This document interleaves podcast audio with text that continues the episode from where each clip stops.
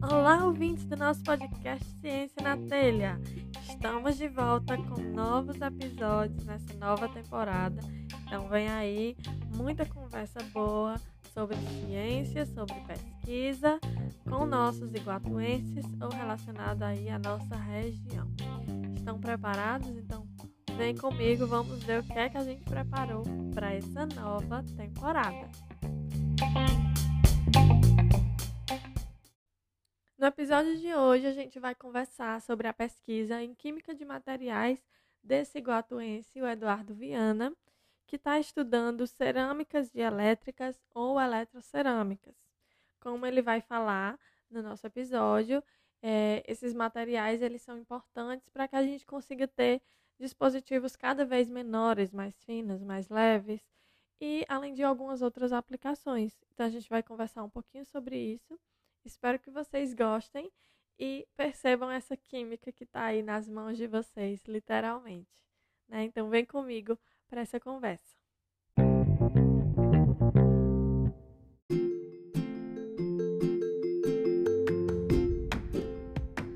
Eduardo Viana é natural de Iguatu, filho de Epitácio e Chaguinha, ambos do IFCE. Ele é formado em Química pela UFC, possui mestrado em Físico-Química também pela UFC e atualmente ele é doutorando em Química, trabalhando no grupo de Química de Materiais Avançados. Nas horas livres, ele gosta de assistir filmes e séries, tomar uma cervejinha, além de ser apaixonado por automobilismo, principalmente a Fórmula 1. Seja bem-vindo ao nosso podcast, Eduardo.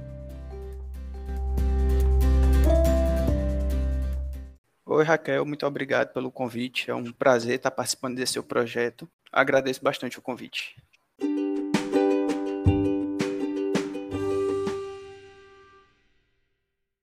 Antes da gente começar, eu queria que tu falasse, explicasse um pouquinho para os nossos ouvintes qual é a tua área de pesquisa, o que é que tu faz, como é esse teu estudo aí no doutorado? Bem, desde o início, é, que eu entrei lá no laboratório, no GQMAT, eu trabalho com a parte de eletrocerâmicas, mais precisamente a parte de cerâmicas dielétricas. Essas cerâmicas, na verdade, elas são compostas por óxidos metálicos e são excelentes isolantes elétricas. Essas características permitem com que elas acumulem cargas, podendo ser utilizadas, por exemplo, como capacitores. Também elas possuem alta permissividade elétrica, permitindo que elas sejam utilizadas para a construção de dispositivos miniaturizados. Então, por exemplo, antigamente, é, eu não sei se o pessoal se lembra, mas os aparelhos celulares eles eram muito grandes, bem robustos. Hoje em dia, com o avanço dessa tecnologia, os dispositivos eles vêm se tornando cada vez menores. Isso se deve muito ao avanço nessa área de pesquisa em eletrocerâmicas. Isso permite com que nós conseguimos miniaturizar cada vez mais esses dispositivos para tornar cada vez mais eficientes, menores, mais leves e resistentes. Muito legal. Não, não preciso nem perguntar, então, qual o impacto que uma pesquisa como a sua tem na sociedade, né? Tá aí, tu conseguiu mostrar bem. Mas enquanto tu falava, me veio aqui uma dúvida. Tu acha que tem um hum. limite que a gente vai conseguir avançar com elas? Tem alguma coisa que vai limitar esse avanço? Sim, sim, principalmente em algumas áreas. No momento, eu trabalho mais na região de radiofrequência e de microondas, mas tem algumas áreas, por exemplo, como a região dos milímetros, que você precisa de, uma, de um controle muito grande nas dimensões. E as cerâmicas, quando você torna ela cada vez menor, com o processamento, é um, um, processo que a gente chama de sinterização, que é um tratamento térmico, que a cerâmica ela vai ficar bem densa. Quanto menor esse, esse, essas dimensões, mais difícil é trabalhar com ela, porque você insere muitas falhas e muitas vezes você acaba quebrando esses materiais. Então, sim, tem um limite. É bem difícil trabalhar, principalmente para frequências bem específicas. Quando é algo bem mais amplo, é mais fácil de trabalhar. Sim, e tu acha que no futuro elas vão continuar sendo utilizadas ou vão ter que migrar para outros materiais? Eu acredito que sim, dá para utilizar. O problema em si está mais na parte do processamento do material, como que esse processamento é feito, né? Então, pesquisas no tratamento dessas cerâmicas, na parte de sinterização, já são bastante interessantes. Acho que o material em si ele é bem, bem versátil e tem um grande potencial. a limitação está mais no processamento. E esse teu trabalho, ele acaba focando mais químico. Eu sei que tu é química, é, tua área é química, físico-química, mas uhum. eu também sei que hoje em dia, principalmente, os nossos trabalhos têm ficado cada vez mais interdisciplinares, né? Usando muitas áreas. E acaba que um químico, às vezes, trabalha bastante com física também, ou eletrônica também. Qual é a parte que foca mais assim no teu trabalho? É de desenvolver ou também está muito na aplicação final? Está muito em desenvolver. O pessoal até brinca comigo que dizendo que eu faço pouca coisa na química e, na, e é verdade. Eu faço basicamente só os meus materiais na química, lá no laboratório, no GQMAT, e o restante é tudo lá na física. É uma parceria que nós temos com o professor Sérgio Sombra, lá no LOCEM, que é o Laboratório de Ciência e Engenharia dos Materiais e Telecomunicações, e esses testes, tanto em microondas como em radiofrequência, são feitos lá. Sim. Desde, do, desde o teu mestrado que tu trabalha com esses materiais ou essa interação acaba vindo mais para o doutorado? Na verdade, eu trabalho lá desde a graduação. Na, na graduação, eu trabalhei com ferritas magnéticas, certo? Na forma de nanopartículas. Aí essa síntese foi feita no, no laboratório as caracterizações foram feitas lá no, com, com o professor Sombra, tanto na parte de radiofrequência quanto em microondas. Já no mestrado, eu fui para uma parte um pouquinho mais diferente, eu fui para cerâmicas LTCC, que são cerâmicas com baixa temperatura de sinterização, que possuem outras características, né? São cerâmicas que se densificam com esse, nesse processamento térmico numa temperatura abaixo de 960 graus, que é a temperatura do eletrodo de prata. Você consegue integrar a cerâmica com o eletrodo de prata sem o eletrodo fundir, por isso que esse classifica como LTCC. E já no doutorado eu parti para um composto à base de polímero e uma eletrocerâmica policristalina, certo? Aí eu estou utilizando o polímero justamente para contornar esse processo de sinterização, porque são processos que demandam uma alta temperatura. E o composto, como eu estou usando uma matriz polimérica, geralmente essas resinas elas curam a temperatura bem mais baixa. Então eu já consegui é, fazer o processo de cura dessas resinas tanto em temperatura ambiente, só que à medida que eu vou aumentando a temperatura até 150 graus, esses compostos se tornam cada vez mais rígidos e acaba sendo um pouco mais interessante para fazer algumas caracterizações. Vocês esperam que chegue em algum produto no final? Vocês já estão pensando isso, talvez uma patente, ou vai ficar numa pesquisa mais um, básica, entre aspas, né?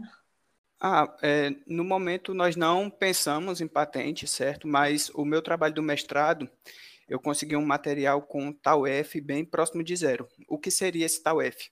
O tau F nada mais é do que eu verificar o quanto a frequência de ressonância do meu material vai variar com a temperatura. Então, quanto menos ele variar, mais próximo de zero ele é.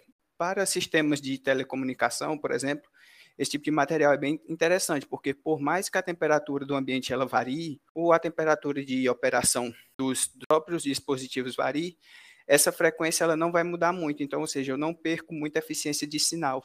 Então, esse material é bem interessante. E nós conseguimos isso no, no mestrado, que foi justamente com essa LTCC, que foi um molibdate de ferro que eu trabalhei. É, teve até um rapaz lá do laboratório, o José, que ele estava trabalhando com silicatos de cobre e substituía alguns sítios né, por metais alcalinos terrosos ali da família 2A, e ele conseguiu também o mesmo resultado e ele entrou com, com uma patente mesmo quando é viável, acaba levando um tempo tão grande, né, para escrever uma patente que é bem específica, diferente do artigo. Também fazer Sim. o depósito, até que ela consiga ser concedida, tá, às vezes fica até, como chama, um pouco ultrapassada a tecnologia, né? Dependendo do tempo que a patente leve. Uhum é ruim dizer isso, mas a gente sabe que a gente precisa de números, a gente precisa de coisas mais rápidas para conseguir até mesmo finalizar o doutorado, né? Sim, é. Entendo. É, qual é os desafios que tu vê de pesquisar esse tópico no Brasil hoje? O que eu acho mais difícil desse tópico é tem poucas pessoas no, no país trabalhando com isso. É até complicado, às vezes parceria, esse tipo de coisa. E às vezes quem começa acaba tentando fazer parceria lá com o professor Sombra, que ele é referência no país e tudo mais nessa área. Outra dificuldade que eu acho também nessa área é porque, por exemplo, ela é um pouco distinta da área da minha formação, né? Por exemplo, eu sou químico e essa área ela tem bastante física, então tem algumas simulações, alguns tratamentos de dados que são um pouco complicados e eu necessito às vezes da ajuda de um outro profissional da outra área. Então, para mim, esses são os tópicos mais difíceis. Sim. E o que é que tu gosta de estar trabalhando nessa área? Nessa área, na verdade, eu gosto bastante dessa parte estrutural. Eu gosto muito dessa parte de cristalografia, trabalhar com materiais cristalinos. Então, caracterização estrutural como difração de raio-x, rama, é, morfologia vista pela microscopia eletrônica, eu, eu, gosto bastante disso aí. E o, um ponto que eu acho bem positivo é que as sínteses são bem simples, rápidas, e eu consigo fazer muito material numa, em larga escala. Então, eu não, não preciso gastar muito tempo no laboratório em si fazendo síntese meu mestrado, eu precisei de 30 gramas do material para fazer todos os testes e eu consegui fazer em uma síntese só, uma síntese que durou mais ou menos um dia. Então, com um dia de trabalho, eu tinha todo o meu material. É bem vantajoso nesse ponto. E as medidas também elas são bem rápidas. O que demora mesmo é justamente a parte do tratamento de dados, que às vezes demora um pouco, porque é bem complicado fazer essa simulação, saber qual, qual tipo de circuito está envolvido ali. Então, é a parte que demanda mais tempo. Eu imagino mesmo. E que deve ser muito bom você fazer uma síntese e já conseguir todo o material. O meu material ele demorava várias sínteses. Até tem o problema de reprodutibilidade, né? Se tiver um, um probleminha de reprodutibilidade, você já tem um grande problema naquele trabalho. Eu queria, eu queria voltar um pouquinho, mas eu queria saber como foi assim para tu desde o início na química Uh, como tu escolheu a química, como tu escolheu essa área, porque eu lembro, agora vamos lá, momento, eu já falei que esse podcast aqui, ele tá sendo uma coisa que eu trago só amigos conhecidos meus, né? Todo mundo que ah. passa por aqui tem alguma lembrança comigo. E eu lembro que quando a gente estava na química, é, era muito convidado para um, fiscalizar provas de Olimpíadas e eu lembro de fiscalizar a prova tua em Olimpíada de Química. Então, tua ligação com a Química já vinha desde o ensino médio, né? Como, como foi isso? Como é que veio essa escolha pela Química e, mais especificamente, nessa área que tu tá? É, no ensino médio, quando eu estava no colégio, na verdade eu não queria química. Eu, acho que quase todo mundo quer engenharia química, né? Quem está nessa área. É. Aí eu não passei. a escolha certa, né? Vamos para química e não para engenharia química. Sim, eu não me arrependo não. Eu também não. Aí eu não passei para engenharia química. Aí eu tive que fazer um ano de cursinho. No cursinho eu tive a oportunidade de ir na feira das profissões da UFC e eu fui visitar os dois estantes, tanto da, da química quanto da engenharia química. E lá eu percebi que engenharia química não era para mim. Aí eu fiz o ENEM no final do ano consegui passar para química. Não me arrependo de jeito nenhum fui seguindo no curso. Lá pelo quinto semestre eu fiz uma disciplina de física moderna. Aí eu acabei ficando na dúvida se eu continuaria na química ou mudaria para física, porque eu gostei bastante da disciplina. Aí eu pensei, não, por que não terminar? Acho que eu consigo conciliar aqui. Aí foi que eu conheci a parte de materiais, que dá para estudar bastante essa, essas partes de propriedade física sem sair da química. Então eu acabei conhecendo essa área. Aí em 2016 foi meu último ano de graduação eu procurei um laboratório trabalhasse na parte de materiais. Na época eu conheci o professor Adaí, que foi quem deu a disciplina de física moderna. Aí ele acabou me sugerindo o professor Pierre, que é meu atual orientador. Aí eu estou lá no, no GQMAT desde 2016. Então, desde o início, tu teve essa experiência, tu não teve experiência em outros laboratórios?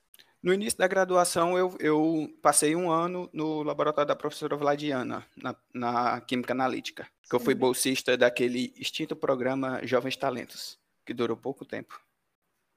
Legal. Eu ia te perguntar que eu achava que tu tinha feito parte do PET. Eu fui voluntário no PET. O PET te influenciou em alguma coisa assim, onde tu tá hoje? Eu entrei já no último ano no PET e Sim, acredito que sim. Eu acredito que eu sou um pouco mais desenrolado hoje por conta do PET, até também pela, por conta da Semana da Química. Eu organizei as Semanas da Química 2015 e 2016. Então, acredito que na parte assim social, uhum. é, desenvoltura para falar em público, deu uma grande melhorada. Até como montar uma apresentação, essa parte de montar a narrativa, a narrativa da apresentação do trabalho. Nesse ponto me ajudou bastante. E também para nortear os ouvintes o que é o PET. Tu pode resumir um pouquinho? O PET é o Programa de Educação Tutorial e ele é um programa que ele, a base dele, nos três pilares que a universidade tanto defende, que é ensino, pesquisa e extensão, certo? Então, quando eu estava lá no PET, a tutora, que na época, na época era a Vladiana, ela incentivava a gente em procurar novos laboratórios e tudo mais, até para encontrar uma área que a gente se identificasse. Para incentivar isso, toda semana ela pedia para alguém trazer um, um artigo da, da, sua área afim, né, que tinha uma certa afinidade, para poder discutir em reuniões de grupo. O PET também tinha os programas de extensão, que ia nas escolas e tudo mais, tentar divulgar ciência. E nós também tínhamos a parte de ensino, em que às vezes estava faltando monitor na parte de química geral, então o PET acabava suprindo essa, essa demanda. Então, às vezes, a gente pegava uma sala e dava monitoria para alguns cursos, mas a preferência era para o curso de Química, tirar a dúvida do pessoal, quando essa demanda de monitor não estava sendo suprida. Interessante. Para quem vai numa universidade que tem né, um programa como o PET, acho que deve ser muito interessante procurar fazer parte. Sim, no uhum. IF não tinha, né? A gente tinha normal só monitoria, iniciação científica. Eu acho que tendo um programa como esse é, acabaria impulsionando essas outras áreas, como tu falou, a comunicação, essas habilidades transferíveis que a gente acaba não uh, desenvolvendo tanto quando está na universidade, até mesmo na pós. Sim, é dificilmente eu fazia algum seminário, alguma coisa assim. Foi mais no PET e mais na, na pós mesmo que eu vim começar a fazer mais apresentações e desenvolver essa, essa parte.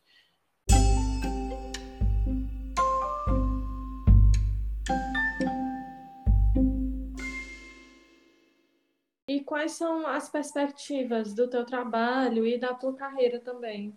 Bem, o, o plano agora é terminar o doutorado, toda essa pós-graduação e algum concurso público.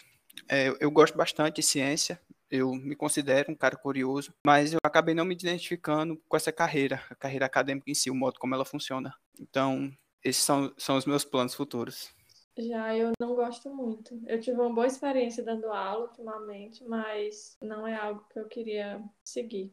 Eu gosto bastante de ciência, gosto de lecionar e tudo mais, mas eu acredito que não seja tanta aptidão assim para essa carreira, que exige muita dedicação, muito esforço e também exige uma certa. É, é engraçado que quando a gente está na pós-graduação, até mesmo sem estar na pós-graduação, quando só termina a universidade, a gente vê só um caminho, de certa forma, ou dois. Vamos dizer que uhum. ou você trabalha dando aula com aquilo, ou você vai trabalhar numa indústria, que acaba não sendo tão valorizado para a gente que tem uma pós-graduação, né? É. E aí eu tava, no, na pandemia eu participei de muitos eventos, e aí teve um evento que a Duda fez, do, a minha amiga do MiPhD, que eu sempre divulgo as coisas dela, que ela trouxe uma pessoa para palestrar, que a pessoa trouxe 12 caminhos de carreira para doutores. Uhum. Então, abriu muito a minha mente do que eu poderia fazer porque eu nunca me achei. Primeiro, eu não gosto muito de dar aula. Tive boas experiências, mas não é algo que eu gostaria. Assim, é bom, é interessante porque ele desafia. Eu trabalho com o público nisso, que são coisas que eu gosto. Sim. Mas que, de certa forma, também limitam. Você fica muito limitado em muitas coisas. Que aí eu não quero essa carreira para mim. Desde o início eu nunca quis. Mas aí eu consegui me abrir para outras carreiras, que é o que eu procuro agora. Então, a carreira de editor. E eu achei muito interessante porque me mantém ainda em contato com a pesquisa, mas não é a minha pesquisa, então eu ainda estou contribuindo para o desenvolvimento da ciência, porque todos os avanços vão ter que passar por você, né? Mas de uma forma que não sou eu a responsável por isso me encaixou muito também por, pelo fato de que eu ainda não tenho uma confiança de que eu consigo liderar um grupo de pesquisa, por exemplo. Eu sei que é algo que deve se trabalhar, porque você trabalhou 10 anos na área, né? É, você tem sim a capacidade de liderar um, um grupo de pesquisa, mas eu não me sinto é. capaz de fazer isso. Então, estando numa carreira como essa, ao invés de uma carreira na indústria, me permite muito mais usar minhas habilidades científicas do que estar tá liderando ali um grupo de pesquisa que eu não tenho tanta confiança ainda. Pois é, eu gostei disso aí, eu não, não sabia não. Inclusive é uma coisa que eu sinto falta na pós, esse tipo de esclarecimento, que às vezes fica muito cego Justamente, eu falo muito isso, que eu acho que a pós-graduação, por exemplo, a gente precisa também desenvolver algumas habilidades de modificar o seu currículo. Uhum. E na pós-graduação a gente não é treinado para isso. A gente tem uma disciplina obrigatória onde a gente tem que fazer um plano de aula e tem que dar uma aula para um concurso. Mas a gente não tem nada que nos ajude a empreender, se a gente for empreender, até mesmo aplicar, fazer um currículo, a gente não tem essa habilidade totalmente, né? Que se eu pudesse Sim. mudar alguma coisa na pós-graduação, mudaria isso, essa possibilidade de nos preparar para vários mercados, não só para ser professor. É importante que a gente tenha as disciplinas mais específicas, é sim, por exemplo, a, sei lá, a disciplina de MEV que eu fiz me ajudou muito na minha pesquisa, mas outras disciplinas que consigam nos ajudar nessas habilidades transferíveis, acho que também ajudariam muito. Até mesmo o aluno ver enxergar outras carreiras, como essa de editor, ou como, sei lá, trabalhar. Até mesmo o trabalho da indústria, eu acho que não é tão divulgado assim. E tu tem alguma dica ou alguma sugestão para quem ficou com interesse nessa área ou até mesmo em alguma das coisas que a gente conversou sobre a área da química? Bem, para quem já é da área da química ou até mesmo da materiais, é mais para a área de química, né? Porque quem é da materiais já deve conhecer. É o livro do Callister, é um livro bem introdutório assim para a parte de materiais. Ele dá boas noções até até outras aplicações, caso vocês não queiram essa parte mais eletrônica. Para quem gostou da parte eletrônica, eu indico, e da parte de cerâmicas também, eu indico o livro do Ceramic Materials, do Carter, e mais específico ainda, o livro de eletrocerâmicas do Musson. Ele dá um bom norte para esse tipo de aplicação e tudo mais. Ótimo. Então, nessa área das eletrocerâmicas, aí que é uma área em grande desenvolvimento, tivemos uhum. aqui uma boa conversa. É, que gostaria de agradecer ao Eduardo pela disponibilidade, por ter participado com a gente, ter topado dividir um pouco sobre as suas experiências. E vou deixar é, um post lá no nosso blog. Também podem mandar pelas nossas redes sociais alguma dúvida que vocês tenham para que quiserem que o Eduardo responda. Estou aqui a, disponibilizando ele para responder alguma dúvida que vocês tenham. Obrigada. Por nada, eu que agradeço o convite e precisando para conversar sobre qualquer outra coisa, só chamar. Então é isso. Obrigada a todo mundo. Até o nosso próximo episódio.